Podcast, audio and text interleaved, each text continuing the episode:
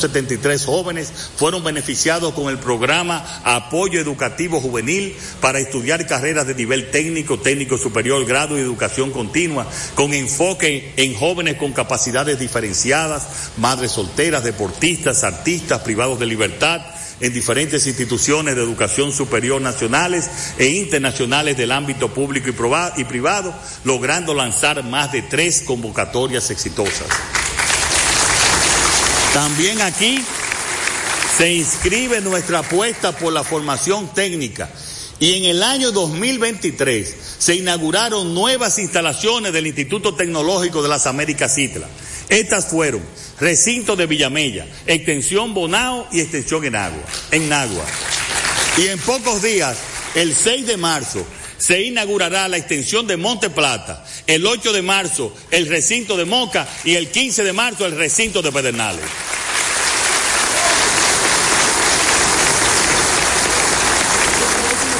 Estas nuevas instalaciones se suman a las extensiones de San Pedro de Macorís y Santo Domingo Oeste, que suman un total de ocho nuevas instalaciones abiertas por esta gestión gubernamental, de dos que encontramos, ahora tendremos diez. Además, en el año 2023 el Infotep inauguró y puso en funcionamiento 20 nuevos centros de formación y capacitación técnica, pasando de 8 centros en el 2020 a 43 centros en diciembre del 2023.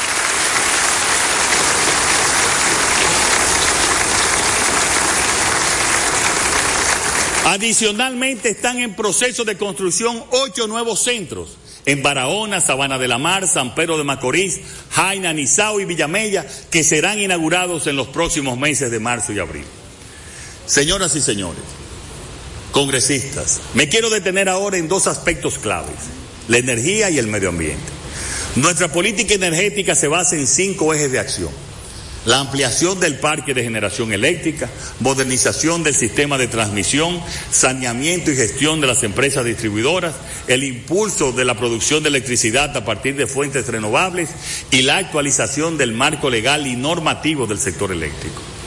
Como muestra de la nuestra política, con la licitación pública de 800 nuevos megavatios lanzado en noviembre pasado, sumado a los 800 megavatios licitados en 2021 y que se levantan en Manzanillo, más los 400 megavatios licitados de urgencia también en el 2021 y ya en operación, hemos licitado en lo que va de gestión unos 2.000 nuevos megavatios de generación térmica, un hito en la historia del sector eléctrico público de la República Dominicana. Basta señalar que durante los cuatro periodos del gobierno del 2004-2020 solo se hizo una licitación para nueva generación en el país. En el 2023 iniciaron producción 273 nuevos megavatios de renovables, de los 570 megavatios instalados durante mi gestión, que totalizan 1.126 megavatios instalados desde el 2011. Debido a esto, el país habría reducido el consumo de combustibles para la producción de electricidad con un ahorro de aproximadamente de 280 millones de dólares.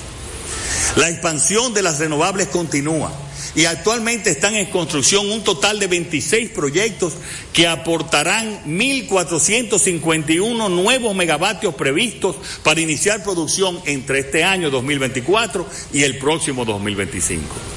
Como se puede apreciar, el país vive un amplio y profundo proceso de transformación y modernización de su parque de generación de electricidad.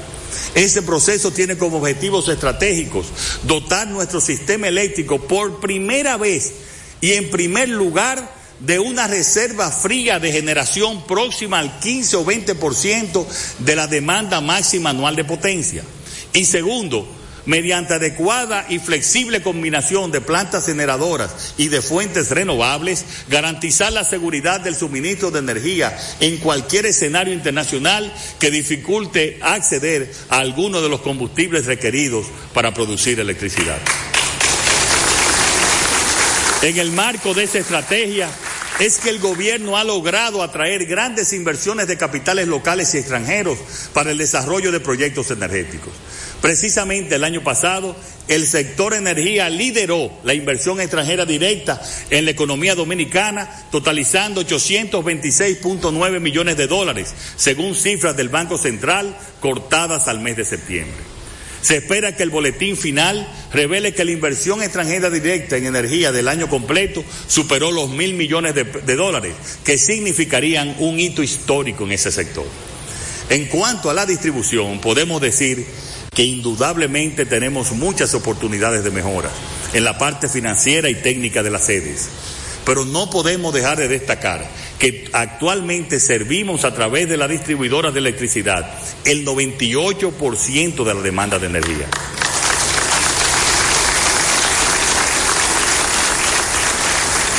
Los apagones se producen por averías. Hoy en nuestro país no hay apagones financieros. Congresistas, cuando se piensa en el crecimiento económico de un país y de sus recursos productivos, de manera especial, el cuidado del medio ambiente y de los recursos naturales tenemos que ponerle un especial énfasis. En las últimas décadas, el país generó un modelo de crecimiento que ha amenazado la biodiversidad, ha generado presiones sobre la disponibilidad de los recursos naturales, agua, suelo y bosques, generado vulnerabilidades que se han visto agravadas por el impacto del cambio climático. Por eso hemos puesto en marcha un plan de reforestación que ha afectado desde junio de 2023 130.411 tareas con la plantación de 6.4 millones de árboles de distintas especies. Se ha fortalecido la capacidad de respuesta para combatir los incendios forestales, adquiriendo nuevos equipos de protección personal y herramientas, y herramientas especializadas para personal de alrededor de 300 bomberos forestales. Durante el 2023, el año más caluroso de la historia de la humanidad, se enfrentaron y extinguieron 860 incendios, lo que representó 3.6 veces más que el promedio de los últimos 10 años. En ninguno de ellos hubo pérdidas humanas ni estructurales. Durante el 2023, se ha fortalecido el programa de pago por servicios ambientales para proteger 43.823 tareas de bosques y 10.618 tareas de sistemas agroforestales en la cuenca del río Yaque del Norte. En este gobierno se ha implementado también el más grande e integral programa de intervención de vertederos a cielo abierto para los fines de control, remediación, cierre y construcción de estaciones de transferencia. Dentro de ese gran programa ya fueron intervenidos y remediados los vertederos de Samaná, Las Terrenas, Nagua, Puerto Plata, Sosúa, Salcedo, Tenares, Moca, Tamboril, Navarrete, Villa González, Bonao, Punta Cana, Higüey, Jaina, San Cristóbal y La Vega. De igual manera, han sido construidas seis modernas estaciones de transferencias en las terrenas Samaná, Nagua, Higüey, Jaina y en La Vega. Esta última entró en operación hace apenas dos semanas, lo que pronto permitirá clausurar de manera definitiva el viejo vertedero de esa provincia que tantos dolores de cabeza le ha dado a los veganos. Queremos señalar que ya fueron clausurados los vertederos de Nagua, Higüey y Punta Cana, resolviendo así un gran problema de salubridad pública y de agresión medioambiental que por más de 30 años afectó enormemente a esos territorios. Además, y actuando siempre sobre todos los problemas actuales y futuros, se creó mediante decreto el Gabinete de Lucha contra el Sargazo, como un espacio de diálogo y colaboración con representantes de diversos sectores públicos y privados a fin de dar una respuesta efectiva a la proliferación masiva del alga, generando soluciones integradas y sostenibles a los desafíos que plantea este nuevo fenómeno. En adición también queremos debemos destacar en este punto que hemos aumentado la oferta de agregados provenientes de minas secas, adicionando 30 nuevas canteras que representan 5.4 millones de metros cúbicos anuales, lo que significa un aumento del 13% con relación al año anterior, como forma de proteger los ríos y a la vez regular el uso sostenible de los recursos mineros. Se ha implementado la política de prohibición de extracción de materiales de los ríos, a excepción de los proyectos que bajo criterios técnicos de prevención e inundación o dragado de embalses realice el INDRI y la EGI. Esta última la empresa de generación hidroeléctrica dominicana EGIT está inmersa en la mayor diversificación sostenible nunca antes vista en la historia de nuestro país. Con trabajos muy avanzados en la presa de Guayubín, en fase de subir la licitación de la presa de Gina, de la Gina en Baní y listos para iniciar los proyectos hidroeléctricos de las placetas y Artibonito. Y si hablamos de recursos naturales importantes para la vida, tenemos que mencionar la política del agua. En agosto del año pasado firmamos el Pacto del Agua.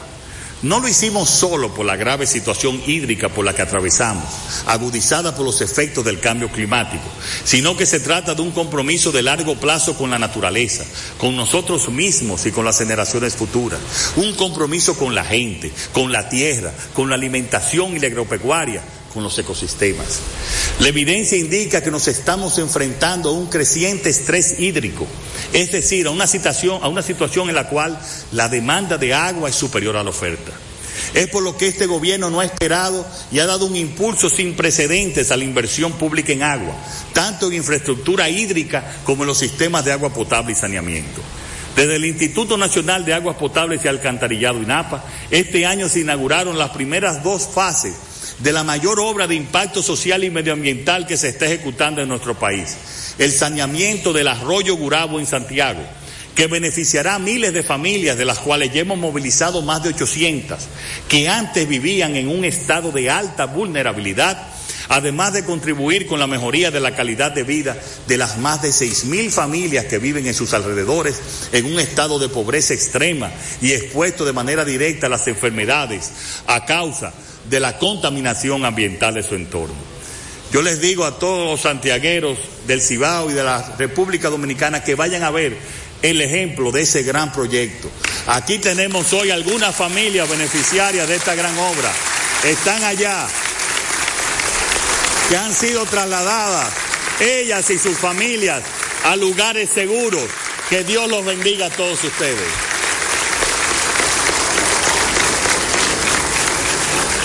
Otro ejemplo de nuestro irrevocable compromiso con el pueblo de llevar agua potable y saneamiento a todos los dominicanos fue la finalización de la construcción del nuevo acueducto de Pedernales y la zona turística de Cabo Rojo, así como el nuevo acueducto de Miches y la zona turística que se encuentra en fase de prueba y que los próximos días estaremos inaugurando. Pero escuchen bien, en el año 2023, solamente desde el INAPA colocamos 845 kilómetros de tubería de agua potable y residuales, lo que casi equivale a un viaje de ida y vuelta de Higüey a Pedernales y que sumado a los dos años anteriores hacen un total de 2.100 kilómetros. Esto equivale a un promedio diario de 1.6 kilómetros por cada día de gestión de nuestro gobierno llegando a impactar, la vida de más de 2.200.000 personas. En materia de inversión, este año invertimos 9.600 millones de pesos, llegando así a la suma de 21 mil millones en estos tres años. Cifra histórica, que si la comparamos con los últimos ocho años la triplicamos. Pero eso no se queda ahí, porque en estos momentos tenemos más de 200 obras en ejecución que suman más de 25 mil millones. Asimismo, la Corporación de Acueducto y Alcantarillado de Santo Domingo durante el año 2023 aumentó su producción de agua potable a 470 millones de galones diarios, cifra récord de producción en la historia de la institución, lo que equivale a 86 millones de galones más llevando agua por primera vez a través de tuberías a más de 70 comunidades del Gran Santo Domingo, impactando a 500 mil habitantes de esta gran provincia. Entre las obras más destacadas podemos mencionar la rehabilitación del acueducto Barrera de Salinidad, que recuperó en su primera fase la producción de agua de 4 metros cúbicos y será llevada a producir en su segunda fase 6 metros cúbicos, beneficiando a 1.8 millones de habitantes de Santo Domingo Este y Santo Domingo Norte. Otro acueducto en, fase de terminación es el que corresponde al municipio de San Antonio de Guerra y el acueducto de La Cuava, que se encuentra en el portal para licitación, lo que, con lo que se aumentará significativamente la producción de agua potable. La intervención por la CAS de 42 kilómetros de cañada ha sido un trabajo de gran impacto en mejoría de la calidad de vida y el saneamiento. A la fecha se han entregado 14.5 kilómetros, 11 kilómetros para entrega en los próximos días y 17 kilómetros antes de que concluya este cuatrienio. Entre las cañadas en proceso de saneamiento está la de Guajimía, una de las más contaminantes de Santo Domingo Oeste y cuya primera fase incluyó la construcción y ya la entrega de 200 apartamentos para igual número de familias. Se, entregaron los espacios ambientales de Cristo Park y Sabana Park para disfrute de las familias que viven en esos entornos. Estos parques fueron construidos encima de las cañadas saneadas, beneficiando a cerca de 400 mil habitantes de sus alrededores. La rehabilitación de plantas de tratamiento de aguas residuales son obras que cambian la vida de las comunidades. En el 2023 podemos mencionar Prados de San Luis y Jaina Moza, que transformaron la vida a más de 200 mil personas de Santo Domingo Este. Asimismo, para mejorar la calidad de agua que reciben los habitantes del Gran Santo Domingo y el Distrito Nacional, la CAS en el año 2023 sustituyó más de 108.305 metros lineales de tubería y se construyeron 12.720 acometidas. Junto a estos trabajos fueron colocados 29.606 metros cuadrados de asfalto, que se suman a otros 42.000 ya colocados para un total de 72.000 metros cuadrados en los últimos tres años. En cuanto a la irrigación, cabe destacar que el INDRI, con una inversión este 2023 de 5 mil millones de pesos ha desarrollado programas de operación, mantenimiento y rehabilitación de sistemas de riego que abarcaron más de 1.410 kilómetros de canales y drenajes, 278.24 kilómetros de caminos y bermas, reparación e instalación de 270 unidades de bombeo y construcción de nueve muros de protección beneficiando a más de 100 mil usuarios de riego y a sus respectivas familias. Este 2023 iniciamos también la ejecución de la cuarta etapa del proyecto de desarrollo agrícola ASUA 2 Pueblo Viejo, cuya inversión a la fecha es de 452 millones de pesos en beneficio de áreas agrícolas del municipio de Estebanía, Las Charcas y Atillos en nuestra querida provincia de Azua. Y este año 2024 se destinarán más de 480 millones para la continuación de estas acciones.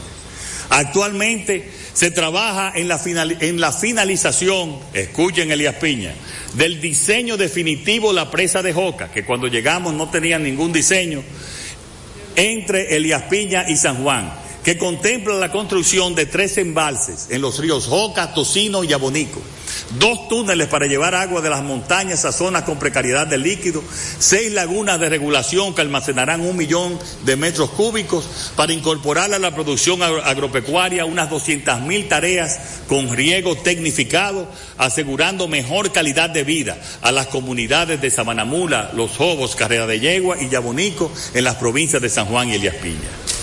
El INDRI Trabaja también en la etapa de diseño de la presa de Don Miguel en Dajabón, cuyo embalse sobre el río Dajabón tendrá capacidad de almacenar 30 millones de metros cúbicos y sus beneficios proyectan el abastecimiento de riego en 63 mil tareas, impactando a 1.090 productores. Esta presa abastecerá el sistema de riego de Dajabón por gravedad y aumentará el servicio de agua potable de 30 mil a 86 mil habitantes y generación hidroeléctrica de 1.4 gigawatt a 10.2 gigawatt horas año.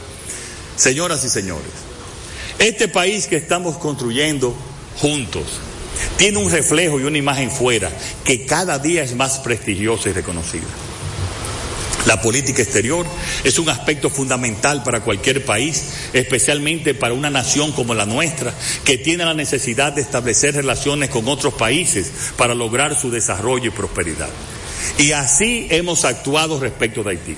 Los esfuerzos diplomáticos del gobierno dominicano fueron fundamentales para la adopción de las resoluciones 2699 y 2700 del Consejo de Seguridad de la ONU para el despliegue de la misión multinacional de apoyo a la seguridad en Haití y la extensión del régimen de sanciones que incluye embargo de armas, prohibición de viajes y congelación de activos de personas y entidades responsables del clima de violencia que afecta a nuestro país vecino.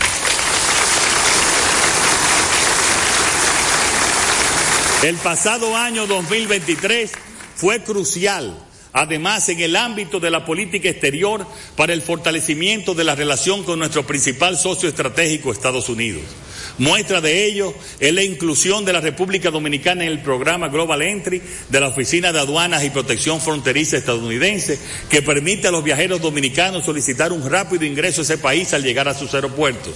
Miles de dominicanos ya han solicitado su ingreso al programa. Nuestra relación con Estados Unidos está en su mejor momento de la historia, como recalcó el presidente Biden en la cumbre de líderes de la Asociación para la Prosperidad Económica de las Américas sobre el fortalecimiento de los lazos económicos bilaterales, el avance de los principios democráticos y los derechos laborales y la situación de seguridad en Haití.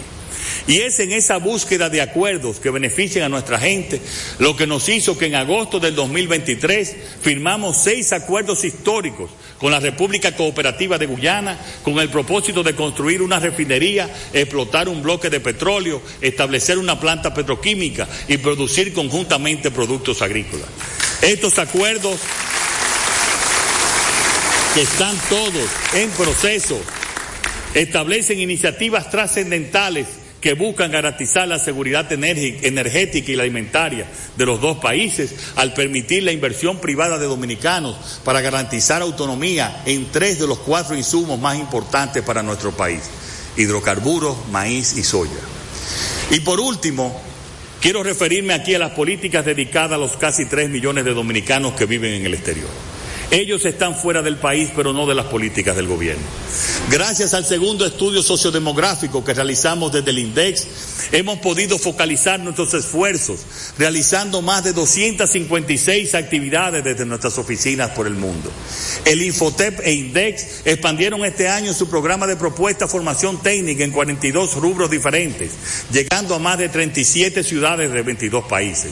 Y Banreservas ha abierto tres oficinas en New York, Madrid y Miami, que ya está facilitando a miles, a miles de dominicanos su conexión bancaria con nuestro país. Además, hemos acercado los servicios del gobierno Hemos acercado los servicios del gobierno a los dominicanos en el exterior, abriendo 11 oficinas nuevas establecidas en Nueva York, que son del programa Familia Feliz, del Intran, Mi Vivienda, Aduanas, Senasa, Interior y Policía, Titulación, Defensor del Pueblo, Jubilaciones y Pensiones, Pro Dominicana y Educación. Y en la nueva imagen de vanguardia que proyecta la República Dominicana, podemos destacar un hito muy importante en la conmemoración del 75 aniversario de la Fuerza Aérea se inició por primera vez la fabricación y ensamblaje de aeronaves bautizadas con el nombre Dulus en remembranza de nuestra ave nacional, la cigua palmera, lo que marca el inicio de la industria aeronáutica dominicana. Estas aeronaves están destinadas al entrenamiento de nuevos pilotos y el patrullaje de la zona fronteriza.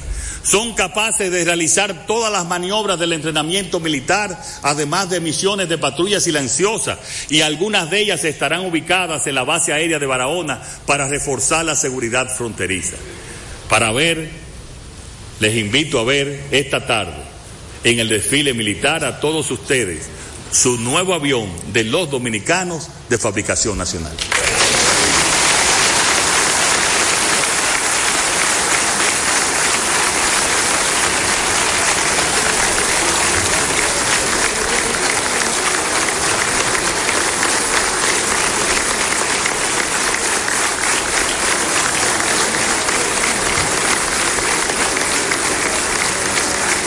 Queridos dominicanos y dominicanas, congresistas, en este día, por mandato constitucional, he repetido el gesto ejemplar del patricio Juan Pablo Duarte ante el tesorero de la naciente República Miguel de la Bastida al rendir cuentas al Congreso Nacional. Como en los anteriores tres años, he pronunciado un discurso detallado sobre lo ejecutado pero este discurso, el último del actual periodo de gobierno, quedaría incompleto sin el inventario de valores que guiaron estas ejecutorias. Creo importante hablar hoy de estos bienes intangibles, porque son los que garantizan nuestra permanencia como nación.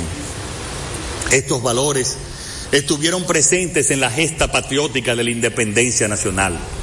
La visión de Duarte, el arrojo de Mella y la voluntad de Sánchez y el compromiso patriótico de los tres. Nuestros padres de la patria supieron ca cambiar las cadenas de la esclavitud por las alas de la independencia.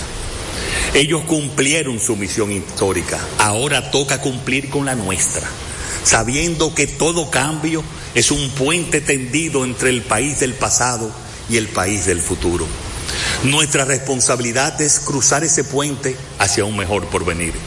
Lo alcanzaremos con la visión de Duarte, creando una democracia plena capaz de responder a las necesidades de los ciudadanos con el arrojo de Mella, evitando que el desaliento nos haga retroceder ante las dificultades y con la voluntad de Sánchez, trabajando sin descanso para alcanzar el objetivo.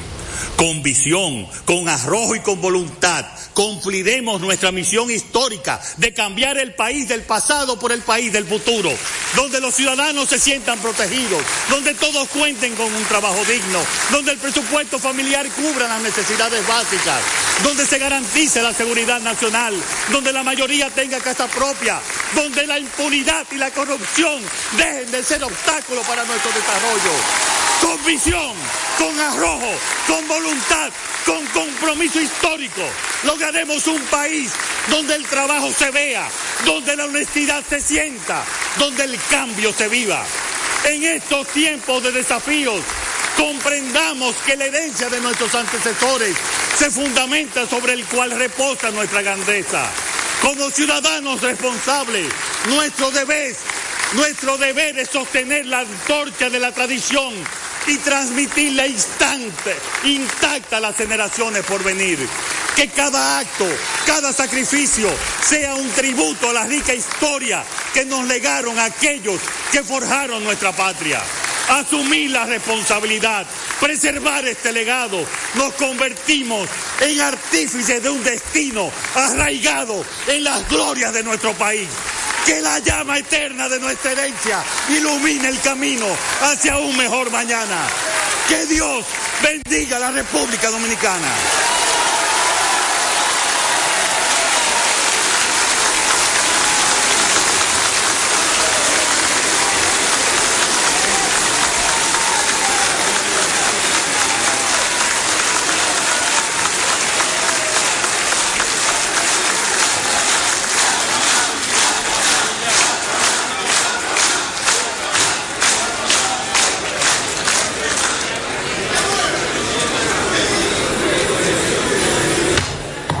Siendo las, 2 y 20, las 12 y 27 minutos de la tarde, damos por concluidos los trabajos de esta reunión conjunta.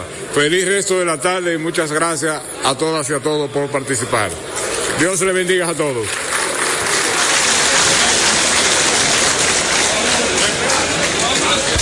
Dominicana FM, la emisora del país, llega a todos lados y la gente lo dice, lo dice. Hola, hola. Marilu de Maimón Bonao. Sintonía Leocadio Javier y su hermano de los Limones Villatán. Habla Joselito de Pedro, de aquí de Pedro Corto. Luis Galán de la Vega, por Dominicana, Dominicana como tú. No, no, no, nunca antes tanto. Ahora es la emisora de toda la nación. Bueno, yo diría realmente que de todo el país. toda la nación es todo el país. Aquí fluye nuestra música, merengue, bachata, típico y más. Bueno, no lo buscamos. Esta es la única y número uno tocando nuestra música. Dominicana FM. Dominicana como tú, como tú, como tú. En una sociedad cambiante que asume pasos gigantes, en algún lugar del dial, en Dominicana al mediodía, Babel es radio.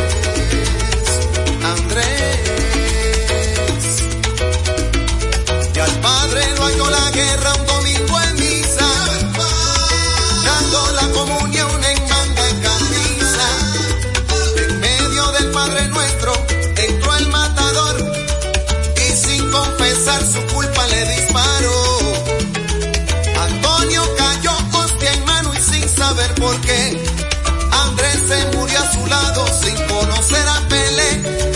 Y entre el grito y la sorpresa, agonizando otra vez, estaba el Cristo de palo pegado a la pared. Y nunca se supo el criminal quién fue, del padre Antonio y su monaguillo Andrés. Pero suenan las campanas otra vez. Por el padre Antonio y su monaguillo Andrés.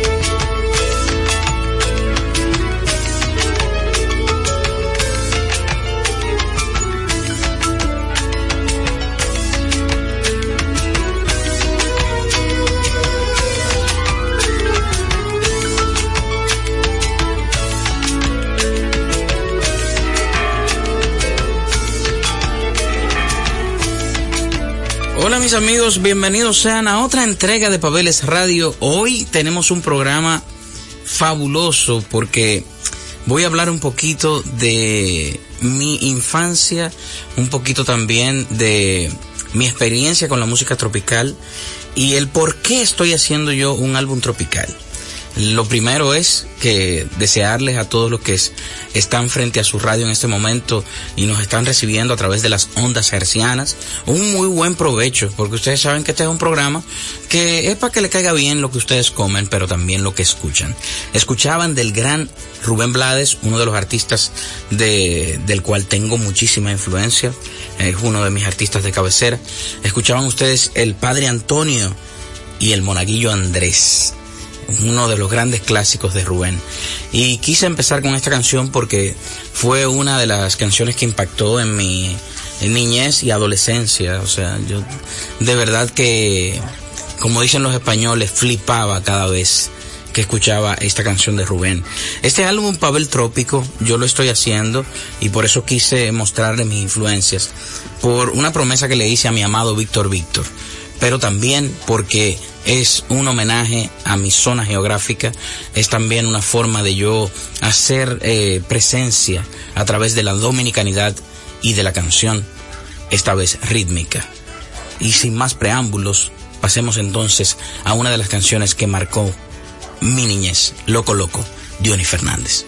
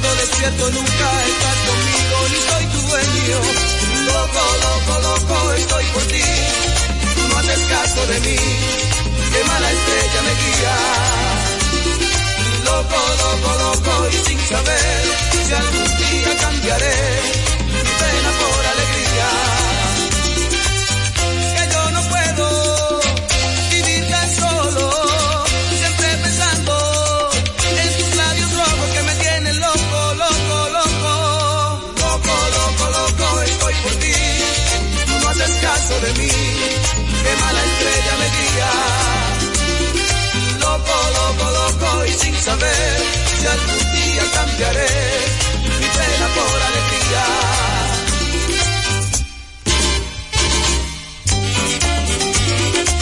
Hostia, maja, que me tienes loco y olé.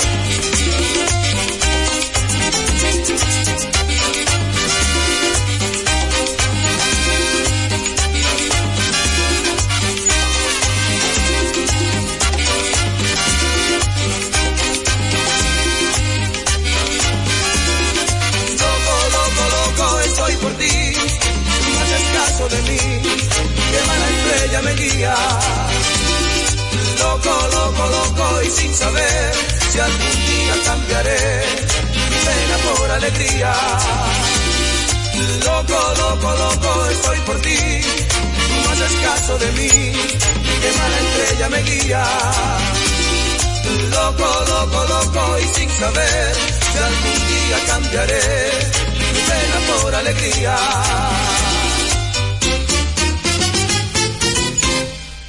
Escuchaban ustedes miembros del café frío y las cervezas calientes, aquellos que van tras lo diferente, loco loco del maestro Diony Fernández y el equipo. Luego de la pausa, seguimos por este recorrido por la canción tropical y por qué esta me influenció y además cómo desemboca todo esto en que yo haga un álbum tropical hoy en día. Están ustedes en los 98.9 o 99.9. Esas son las frecuencias en el dial de Dominicana FM. Hoy tenemos un encuentro con la canción tropical muy frente a frente. Y cuáles son las canciones que yo recuerdo de mi infancia y mi adolescencia que de estos ritmos tropicales marcaron algo en mí. Sin dudas, el gran Juan Luis Guerra y la canción Rompiendo Fuentes es una de esas canciones que yo nunca he olvidado. Mi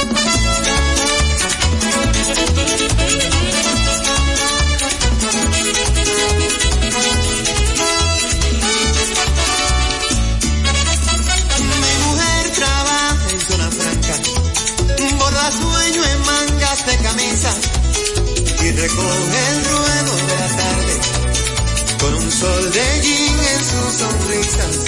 Lleva con mi amor preñado cada día y un bidón de estrellas anunciando que ha de ser pronto mujer paría. Y es que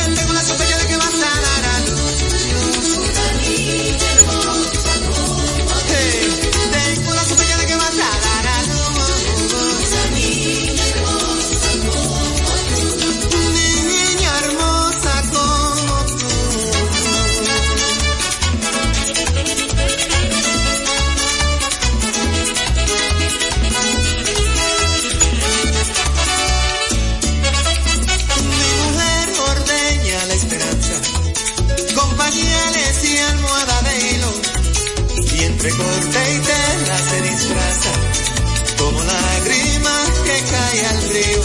No te apures corazón baldío, tú al vientre que se abran los mares,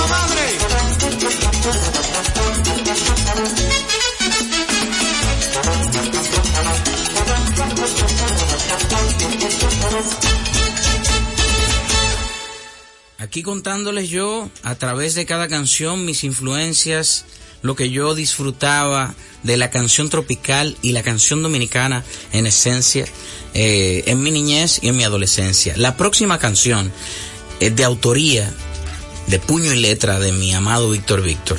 Es un merengue imperdible en la voz de Ruby Pérez.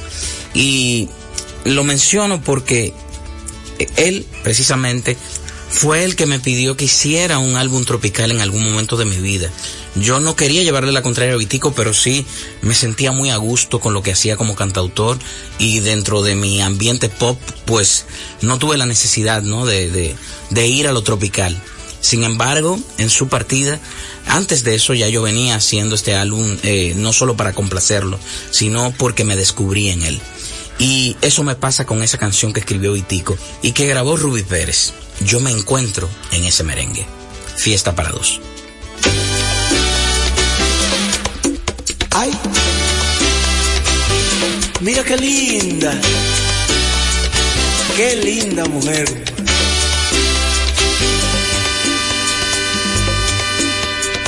La pista ya no estaba sola, se iluminó cuando llegaste tú. Mi corazón cambió de ritmo, mi alma se enganchó a tu taller luz. La orquesta puso un canto alegre, el piano en libre inspiración. Sonó un acorde enamorado, rodamos por todo el salón.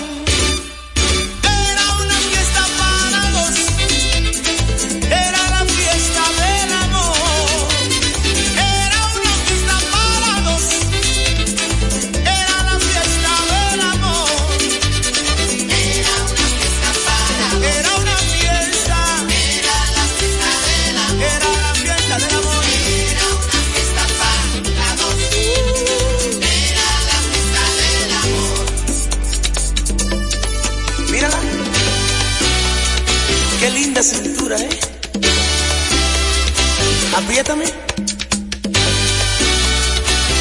aprieto.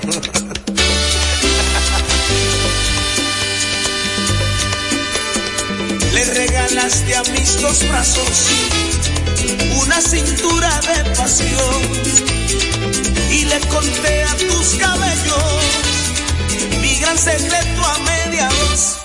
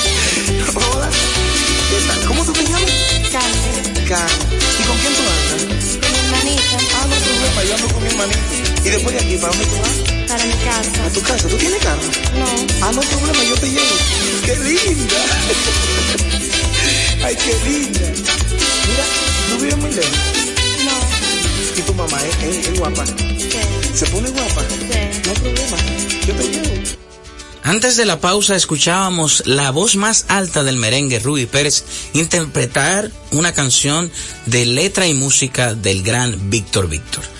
Vitico, mi amado Vitico, también escribió canciones imperdibles que cantó él mismo. Esta es una de ellas, una de mis favoritas, solo bachata.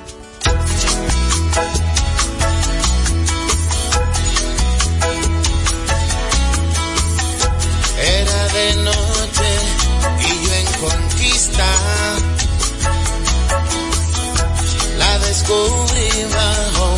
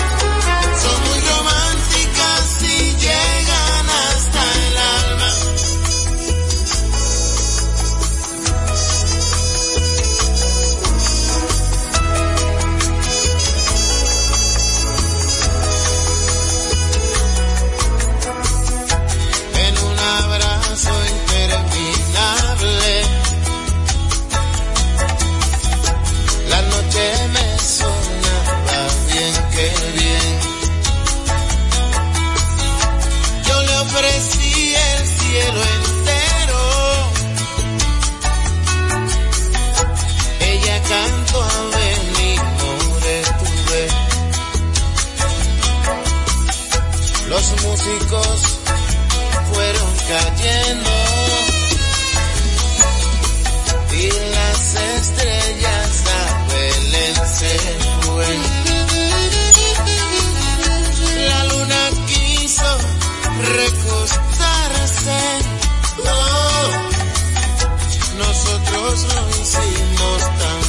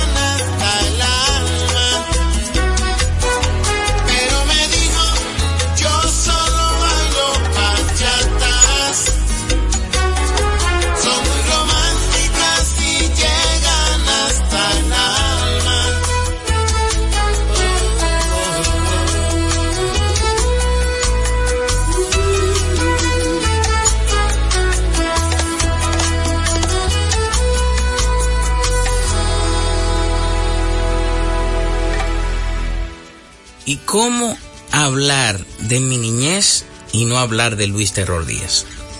Imagínense ustedes, yo considero que Luis Díaz, a través de la música, fue el mayor antropólogo musical que hemos tenido, el que mejor retrató la dominicanidad a través de su investigación y a través de su activismo como folclorista.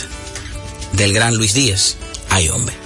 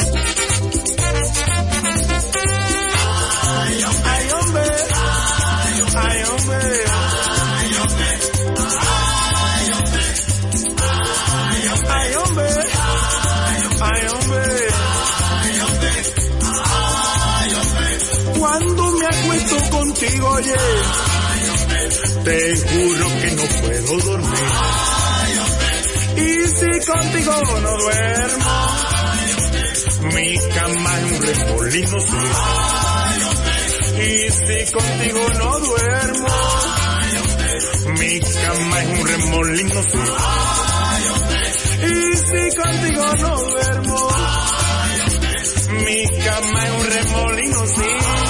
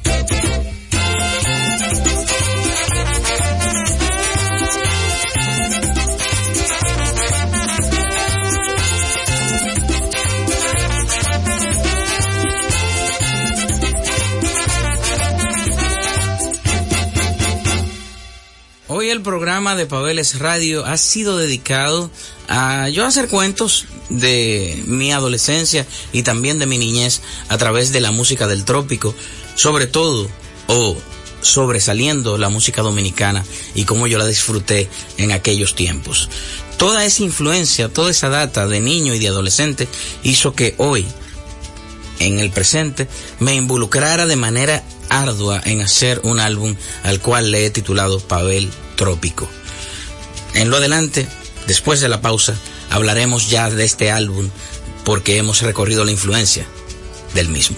Como consecuencia, eh, las influencias que han dejado esos grandes artistas en mi niñez y en mi adolescencia, hasta el punto de ir por la vida primero haciendo canción de autor, eh, canción de autor pop, fusión, y en fin, creo que ha sido un recorrido delicioso y no podía faltar en mi discografía un álbum tropical, el cual está en construcción. De aquí en adelante voy a mostrarle un poco de lo que estamos haciendo con este álbum. Aparecerá en dicho álbum una canción que- tropical, el cual está en construcción. De aquí en adelante voy a mostrarle un poco de lo que estamos haciendo con este álbum. Aparecerá de aquí en adelante voy a mostrarle un poco de lo que estamos haciendo con este álbum. Aparecerá a mostrarle un poco de lo que estamos haciendo con este álbum. Apareciendo con este álbum. Aparecerá en aparecerá en canción